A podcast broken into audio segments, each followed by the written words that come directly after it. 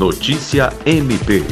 O Ministério Público do Estado do Acre, por meio da Promotoria Especializada de Defesa do Consumidor, participou nesta quinta-feira, dia 15, da audiência pública promovida pela Agência Nacional de Energia Elétrica, ANEL, que debateu a proposta de revisão tarifária extraordinária contratual da Energisa Acre, a vigorar a partir de 13 de dezembro de 2020. A promotora Alessandra Garcia Marques apresentou manifestação contrária ao aumento e destacou que os índices apresentados pela própria agência reguladora atestam que a Energisa tem muito a fazer no que tange a prestação do serviço de distribuição e fornecimento de energia elétrica no Acre, além de considerar esse ser o pior momento para se falar em revisão tarifária tendo em vista ainda estarmos em um contexto de pandemia